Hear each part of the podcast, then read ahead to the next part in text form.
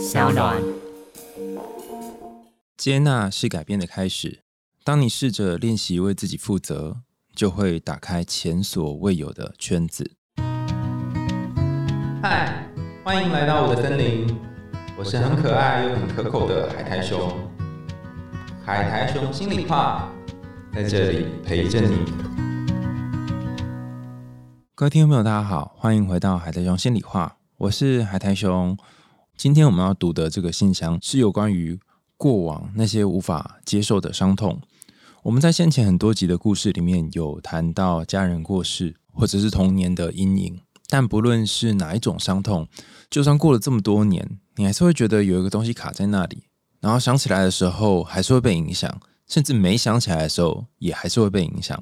就像我们之前有谈过的创伤后压力症候群，你可能走过某个地方，听到某个声音，或者想起某一个人，你就没有办法再继续工作，被那些情绪给包围是很不舒服的事。但又无法逃离那些情绪，那该怎么办呢？今天我们就透过小爱艾草的爱哈，就上面一个草字头，下面一个叉叉哈，那个艾草的爱。今天我们就透过小爱的故事来跟大家一起探索：如果你有一个过不去的坎，你曾经遇到了一些事情，现在还没有办法放下的话，那再来你可以前往何方？大家可以找一个舒服的位置坐下。然后稍微调整一下你的呼吸，我们要来听听小爱的故事喽。海苔兄你好，事情是这样的，在我大四上学期的时候，我爸因为高血压的关系，突然得了重症，然后很快的就离开了。在处理完爸爸的后事之后，我看着家人都很努力的振作，重新出发。努力为自己疗伤，但我却似乎一直无法走出那个痛失父亲的自责、愧疚及悲伤，因为我一直沉溺在这个悲伤的情绪里。我大四的课业成绩一落千丈，毕业之后进入了高压的会计师事务所工作，但因为情绪还没有完全处理好，加上工作的节奏非常快，压力也很高。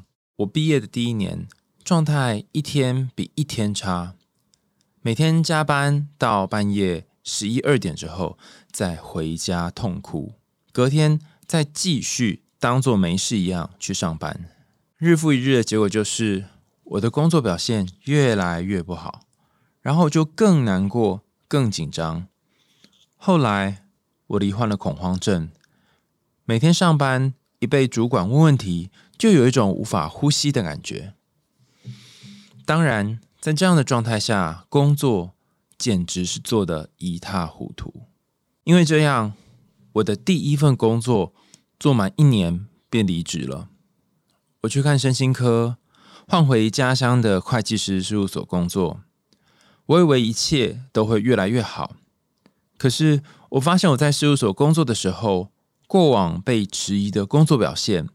还有那些前辈们批评我的话，时不时会冒出来，一直到我今年升上小主管，这个状况不但没有减轻，反而越来越严重。我一直觉得非常恐惧，很害怕别人觉得我做的不好，也确实因为我第一年的工作状态太差，所以我工作的基础打得没有很好。而且第一份工作就遇到一位说话很酸的前辈，我从他那里收到不少的批评。而今年我负责的专案还遇到种种的问题，例如客户职位上的交接、业务沟通上时间也拖得比较久。因为我对自己没自信，所以带下属员工也带得不够好。各种原因导致我的专案进度严重 delay。以上种种，到了最近，被我主管说：“如果你都不知道自己在做什么，那么客户也不会知道。这其实也是你要负的责任。”听到主管这么一说，我的心态就有些崩溃了，好像有一个人把我一直以来对自己的质疑直接撕裂开来，摆在我的眼前。那些过往的恐惧、不自信、怀疑自己的能力。全部在这个凌晨时分爆发。我其实也知道我有些问题想解决这个问题，但我好像因为恐慌的关系，对很多事情变得过度小心、过度害怕，导致我很多工作花的时间比别人还要多。但我一直没有办法从我大四第一年的工作那个心情当中出来。我希望海苔熊能够协助我一件事情是。我理性上知道自己是因为一直走不出过往的那些伤痛，不论是父亲过世，或者是工作被批评，我也知道不可以再这样继续下去。但感性上还是无法停止负面情绪的批判自己，这种恐慌的感觉还是一直出现。究竟有没有什么方法可以让我脱离那些过往不好的经验呢？这是来自于。小爱的信件。这几年下来，在做实务工作的时候，我发现有一个比较少被大家提及的创伤，我把它称之为工作创伤。它通常是指你在第一份工作，就是大学，然后入学到你真正开始领一份全职的全新工作的时候，因为比较有权力的上司、主管。或者是旁边资深的前辈同事跟你讲的话，或是排挤你，导致你往后在许多人生的面相上面，都会因为工作、自我价值等等的状况，开始就像小爱所说的批判自己。以往我们比较容易听到是什么童年创伤啊、家人给的创伤啊、性上面的创伤啊。但这个工作创伤，我觉得比较特别的地方在于，它往往会和你的自我价值有高度的相关，而且这不止和自我价值相关，它还和你的金钱有关，因为就是你的生存嘛，你能赚钱就可以生存，不能赚钱就无法生存。我们可以想象一下啊，小时候的童年创伤，往往都是因为家人不爱你，或是丢弃你，让你觉得你活在这个世界上，呃，没有生存的价值。那那个时候，你可能还可以责怪一个人，你可以责怪家人，说是他们的问题，是他们没有好好爱我。然后你还可以保有某一种对自己的自信。当然，大部分情况是反过来，你会先责怪自己是不是不够好，是不是本来就不值得被爱。但是等到你成年之后，你开始为自己谋生，你成为一个能够养活自己的人的时候，大概此时已经没有人可以帮你 carry 了，你就是 carry 自己唯一的那个人。这就是为什么有些人在失业之后很难找到自己的自我价值。当别人问你说你在做什么的时候，你连一句话都讲不出来。这个讲不出来的感觉，如果持续一段时间，你又开始会有很多很多的怀疑出现，就是我到底为什么要活着？我在这社会上有什么贡献？以上这一段出社会以后的第一份工作会影响你的呃身心状况。其实我觉得比较少人提到，也是。这几天哦，我自己去背智商的时候，我智商师提醒我，那时候我跟智商师聊到一件事情，我说哦，我觉得我人生过得其实有些时候，从某个角度看起来蛮悲惨的，就是每一天每一天几乎都是在工作里面度过，就算没有在工作，也是在想着我等一下要做什么工作的路上。然后我以为我的治疗师会批判我，就说啊，你看吧，你自己在做这一行，然后你工作把这个生活给占满。但他的答案蛮微妙的。我是没有想过。他说他早年有受过非常多有关于职涯或生涯智商的训练。那他说他就考我哈，然后说啊，那你说说看，你觉得生涯里面有一个很重要的角色是什么？然后我回答不出来嘛，因为我在猜他讲的应该是 super 理论里面有呃八九个不同的角色，可是我不知道哪一个比较重要。然后他说有一派的这个生涯智商说，其实一个人生涯里面最重要的角色就是工作。所以你永远都会是一个工作的人，那这个工作的人后面可能还会附带其他的角色，因为工作人是一个非常非常长期的时间，几乎从你呃十八岁开始，一直到你或许是六十岁、七十岁，都可能还在工作。那这么长的时间里面，你可能还要同时身兼其他的角色。按照大家可能国中都有画过生涯彩虹图哦。你的工作生命可能有这么长，从二十几岁一直到六七十岁，但中间你还会当别人的家人，然后你还会当别人的小孩，所以这些不断不断的角色切换，那也是一个呃，你要怎么去调整比例的东西。有些人会是七八十当工作人，然后二三十当休闲人，其中一个是休闲人哦。所以我治疗师又跟我说，你并不是不会休闲，你只是让自己的休闲人哈这一块出现的太少。也有人是以家庭为重，这我们叫家庭人哈，把照顾家人、照顾小孩，然后照顾长辈等等，就是占据你的生活比较多的重心跟精力。所以他说我不是没有这些，而是比例较少。那我就其实我就是个叛逆仔嘛哈，我想说你有念书念比我多吗哈？内心升起了一股那个自傲的感觉。我就跟他说，哎。这个 Super 理论已经很过时了哈，他一九一九八叉，如果没记错，应该有一九八叉的理论了吧？到现在还可以用吗？哈，就是后来也有人说不能够这样直接很断然的分呐，哈，然后哪有什么彩虹哦，可能是三 D 或四 D、五 D 的啊，哈。但是他又问我说：“好啊，那我们把这些东西，你看我们把这些角色都拿开。”他问我一个问题，他问我说：“那你里面是什么？”哇，我没有想过这个问题耶。我来问一下小爱好了，然后也问问现在在空中听的这些听众朋友们：如果你可以想象头上有一顶帽子，这顶帽子是工作的帽子，比方说会计师事务所里面的员工，或是会计师的帽子，拿掉之后，那里面是谁？如果你有顶帽子是你爸爸的儿子、女儿、小孩，拿掉这顶帽子之后，你是什么？我会特别很想要问小爱这个问题的原因是，我相信父亲的离开很突然，然后你也还没有时间好好的接受。嗯，如果我们稍微停一下，想一下，你跟你爸爸在一起相处的那些时光，在你还在当他孩子的时候，跟你现在爸爸已经不在这个世界上的你有什么不同？这个不同不一定是实际上的不同，就你爸不在这件事，还有可能是其他不同。例如说，你回家的时候再也没有办法看到他坐在那里了，你可能没有办法再被骂了。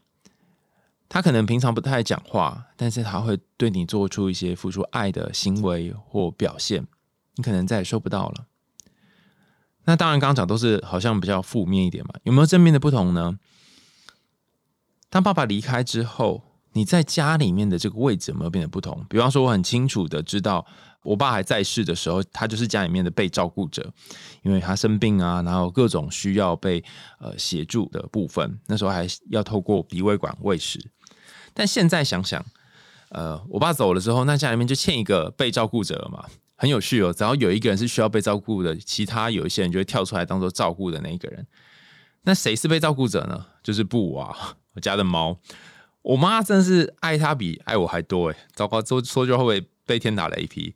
没有啊，就是出一个嫉妒的心态。你可以想象啊，就是我妈都会去帮他买很很棒的那种洗澡的沐浴乳，而且要两三罐哦。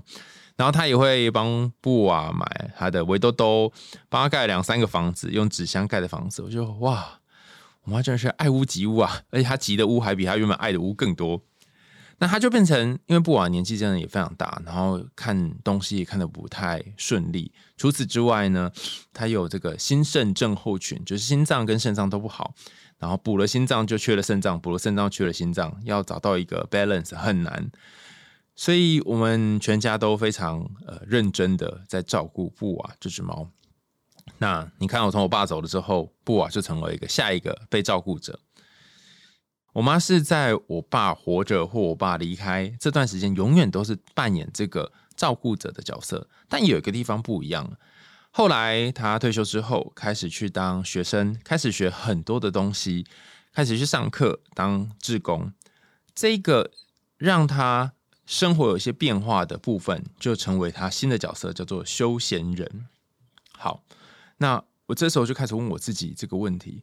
我要跟我妈一样，六十几岁的时候才要让休闲人出现吗？还是我可以早点让休闲人出现呢？除此之外，我也在思考一件事情：是好，如果我把工作人，比方说把海苔熊拿掉，海苔熊帽子拿掉，然后我把学生的帽子拿掉，比方说我毕业了嘛，所以我也不是学生了哈，在身份上，那把这些拿掉之后，剩下那个我，我本人啊，那个表里一致的那个我，真实的自我。这个帽子是怎样的我呢？因为当时治疗师问我这个问题嘛，然后我也回答不出来，就只在那边愣着。然后他就见缝插刀，然后就继续追问说：“那你爱这个头上没有任何帽子的当你自己的你吗？我觉得我那时候没有飙出眼泪来，也是蛮厉害的啦。但是这个感觉也让我有一种经验，就是说，对呀，我我好像没有去想说我爱这个我吗？好，那我们再回到前面讲的这个职业创伤的部分，我发现很多的职业创伤都是来自于前面有谈到哈一个有权利的对象。那此时你可以在思索一件事情，就是这个有权利的对象跟你之间的关联是什么呢？你人生当中最早经历到有权利的对象是谁呢？谁会对你讲述这么多批评指责，还有那些让你会觉得很没有自信、很焦虑的话呢？我听了一些朋友的分享，哈，人生当中大概有几种情况你会遇到这样子的一个高权力的角色，一个是家人，可能是爸爸或妈妈或其他的长辈。另外一个是学校的老师，因为他在你是学生时期就扮演这样角色，说你没有录用，说你活着只是浪费空气，说你这件事都做不好啊，没有资格当学生，这样怎么没有做到学生的本分？哦，那当你出社会之后，通常第一个担任这个角色的人是你的主管，他可能也还没有非常会当主管，可是他就在权力的这个位置上。那也因为权力无所不在，所以每一次当你感觉到自己好像有一点 feel 要被呃放在那个被指责的位置的时候，你就可以长出一个觉察，是哎，现在我们的权力位阶如何？这是第一个觉察。第二个觉察是眼前的这个情景，比方说我开始责骂我自己了，或者主管又开始定我了，他跟你以前的哪一个经验有相关呢？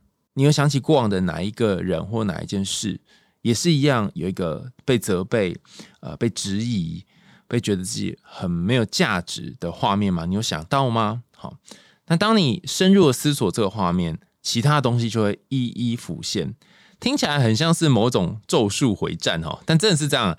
你想久了，那个你以为不会出现的东西就会出现。那在这次的智商当中，我觉得那时候我跟智商师讨论完当中，我发现有一件事情是重要的，就是你要在每一刻每一刻之间留一点间隙去停留下来。这句话听起来很玄哦，什么叫做一刻一刻之间还要留间隙哈？就是，嗯，我想要怎么说？当你感觉到自己没有价值的时候，这是一个想法嘛？你要先告诉自己说，我现在有一个我觉得自己没有价值的想法。这时候你就留出一个空隙来嘛，在前面加一个“我现在有一个”，然后你可以像是观察一个有趣的东西一样去观察这个想法。你可以像是观察一个小动物，然后身上毛茸茸的部分一样去抚摸它，了解它。比方说，之前有一段时间我写论文，然后一直跟大家说我天天在自我厌恶嘛。但我在讲哦，我又开始自我厌恶了的时候，其实我就是在观察我的自我厌恶。那这段时间，由于呃论文写完了嘛，毕业了，然后小地瓜就经常跟我分享说：“哎，我发现一件事，哎，你真的是论文交出去之后，你整个人都没病没痛了。但但没病没痛是假，他意思是说我早上就没有那个自我厌恶了。”所以你可以去觉察每一刻和每一刻之间的变化，就上一刻跟这一刻差什么。好，那第三个，你可以试着去感受一下这一次的经验里面，那个主管在应该是半夜三更吧，跟你讲那句话，他到底影响了你什么？他说：“如果连你都不知道自己在做什么。”客户也不会知道，这其实也是你要负的责任。他说了这句话，你想到哪些事情？在这集的一开始，我是跟大家说了一句话：是接纳是改变的开始，然后你要为自己负责。那当你为自己负责，你就会打开前所未有的圈子。我我自己有一个感觉啊，就是说，我们这个节目分析了这么多的童话故事，大家有没有发现这些主角啊？他们如果能够在故事里面，不是每个都会有哈。如果我能够在故事里面有一些转变的话，他通常会经过几个不同的阶段。除了有些时候会遇到帮忙他的人，然后齐心协力打败大魔王，或从帮忙他的人身上获得某些技能，然后打败最后的反派之外，还有一种很常见的状况是，他必须被关起来，他必须面临某一种磨难。那就像我们先前很多集谈到，他会感觉到那种为什么是我，怎么会选择我，然后我怎么这么衰啊？这种感觉。可是当你说为什么是我这句话的时候，其实你就是把自己关在一个铁笼里面。你问了这个问题，他并没有办法协助你往前。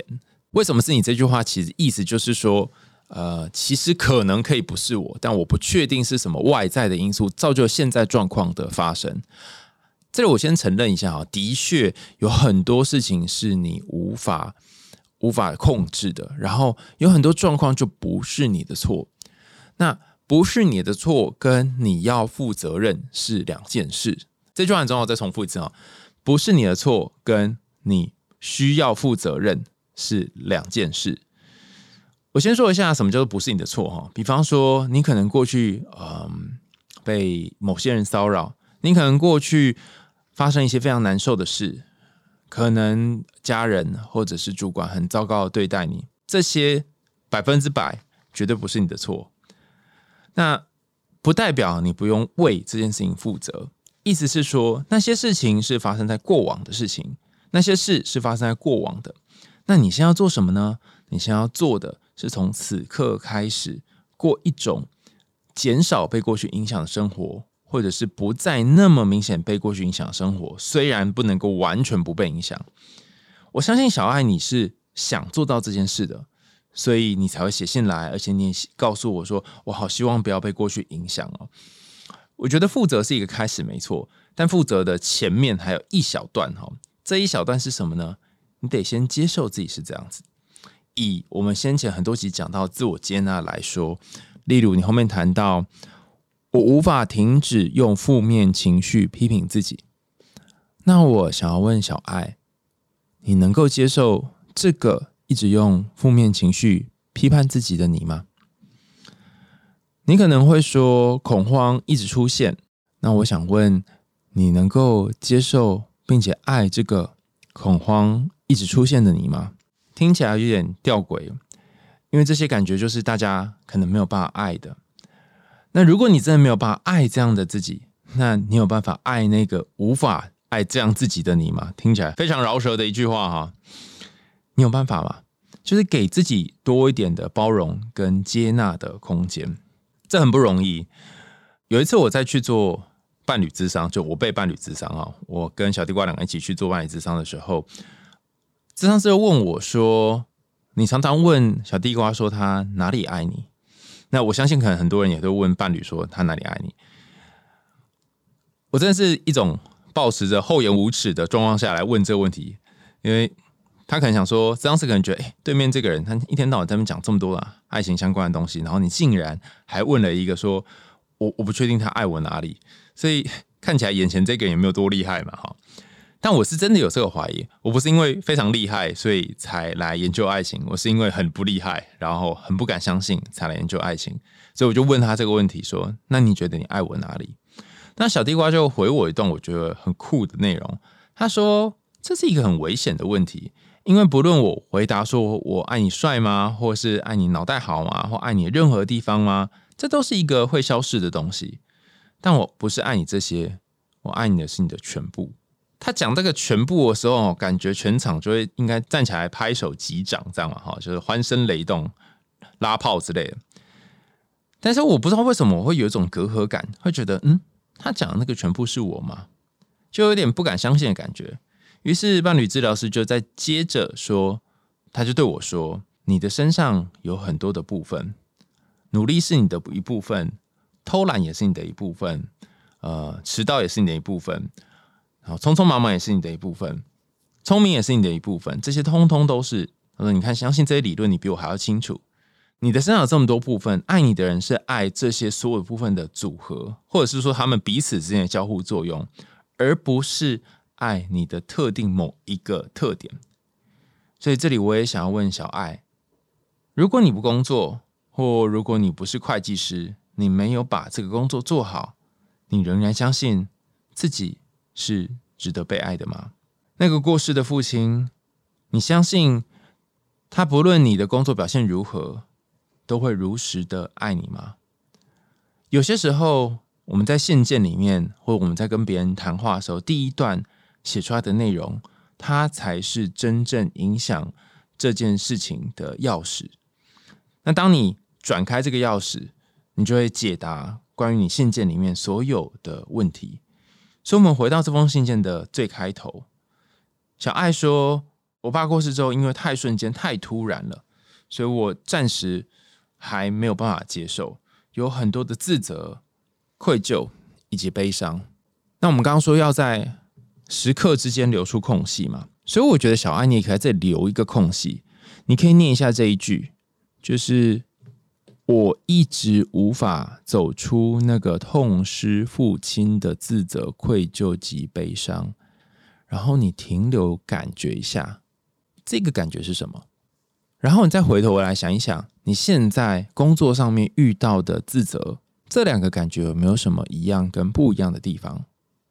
可能你就会惊奇的发现，原来在你和爸爸之间，或许还有一些未尽的事物。不是说你还欠你爸钱哦，是说有一些事情还等待你去处理。那是什么呢？我觉得讲破不值钱，你得要自己慢慢去悟才有办法哦。最后，我想跟大家分享一个小故事哈。有一个醉汉，他喝的醉醺醺的，走在路上，然后摸东摸摸西摸摸哈，在一个类似电线杆的地方下面啊，在那摸摸找找东西。那路人甲就经过这个醉汉旁边。路人甲就问醉汉说：“哎，你在找什么？”然后醉汉就：“呃，我在找我的钥匙。”就这个时候，呃，路人甲就问他说：“哎，那你钥匙是掉在这里吗？”好像说一起找这样。醉汉回答：“呃，我不是啊，我我我是在家门口掉的哦。他在家门口掉钥匙，但他在路灯底下找钥匙，这不是很奇怪吗？哈。”那路人甲就问他说：“哎，那你为什么要在路灯下面找啊？哈，为什么不去你家门口找？你应该是掉在家门口才对吧？”然后醉汉就回答说：“哎呀，姐因为我想说这里感觉有光啊。”那路人甲听到就是啊，这个人大概没救了，所以就走掉了。这个故事有很多不同的解读啊。那我自己的想法是这样有两个。第一个是我们很多时候都会在光亮的地方来寻找东西。那为了逃离某一种黑暗，假设你家是一个黑暗好了，或者你父亲过世是一个黑暗好了，你会到另外一个有光的地方去寻找那一把钥匙。可是这里说不定找不到你要的钥匙，真正的钥匙或许在你一开始掉的地方。所以第二个就回到那个你家哈，能够回家的地方，往往就是在家门口。听起来好像是某一种心灵鸡汤，但真的是这样哦。你要回家，你得要先到家门口嘛。你一直在不是家的地方寻找家，是不会有答案的。或许你一直在工作、职业创伤上寻找你要怎么放下过往的伤痛，然后好好的工作，可能是没有答案的。或许要回过头去面对那个伤痛。感受那个伤痛，甚至去谈谈那个伤痛对你来说的影响是什么？爸爸跟你的关系是什么？你还记得跟爸爸相处的回忆吗？你还记得他曾经打过你、骂过你，或是对你碎碎念的那些经历吗？我们先前有很多集有访问到不同的来宾，他们可能有坐在爷爷、爸爸机车后座，或是车子旁边的副驾驶座。你有这样的经历吗？那这个经历让你想到什么画面呢？透过这一个又一个画面的想起跟组合，可能会为你的人生带来一种重新负责的可能。最后，想要跟大家讲一段，呃，我最近很深的体悟哈。过去是没有办法改变的，不论好坏都没有办法改变。你只能够从过往的事件当中，尽量的找出某一种意义来。这个意义可能是你现在重新赋予的，可能是你脑袋里面搭乘时光机回到过去，不论是你工作的第一年被骂的那个场景，或是你爸爸小时候跟你相处的样子，回到那个场景，然后把当时的碎片一片一片的捡起来，可能重新拼起来的时候是别的形状、别的样子，但你至少给它另外一个形状，形成另外一种艺术品，比如说碎片所堆积成的一个艺术品，这样。破镜有时候无法重圆，那些坏掉的自己有时候很难修复。那把这个坏掉的自己或碎掉的自己，变成另外一种可以从别的角度来欣赏的创作，或许就是你人生痊愈的可能。今天的信件就为大家读到这里啦。感谢大家收听，大家听听之后，如果有任何想法，也欢迎在下面留言哦。近期我们会抽奖给大家，就从有留言的人当中呢，我们会呃，就是想办法哈，让大家可以在节目上面知道说哪些人是中奖的，然后去哪里填写中奖表单。所以大家继续关注我们的节目。然后，如果如果你有想要说的话哈，就可以在 Apple Podcast 或是其他可以留言的地方，好留下你们的评论或者是感想，包含今天信件的内容。还有让你想起一些什么东西，通通都可以。我觉得与其说是抽奖，不如说是我觉得哪一个留言很特别，然后我们可以在节目上跟大家分享。分享之后，我们会送书给大家，然后会精心挑选随机的书籍，又精心挑选又随机给各位留言的伙伴们。那我们海洋心里话就下次见啦，拜拜。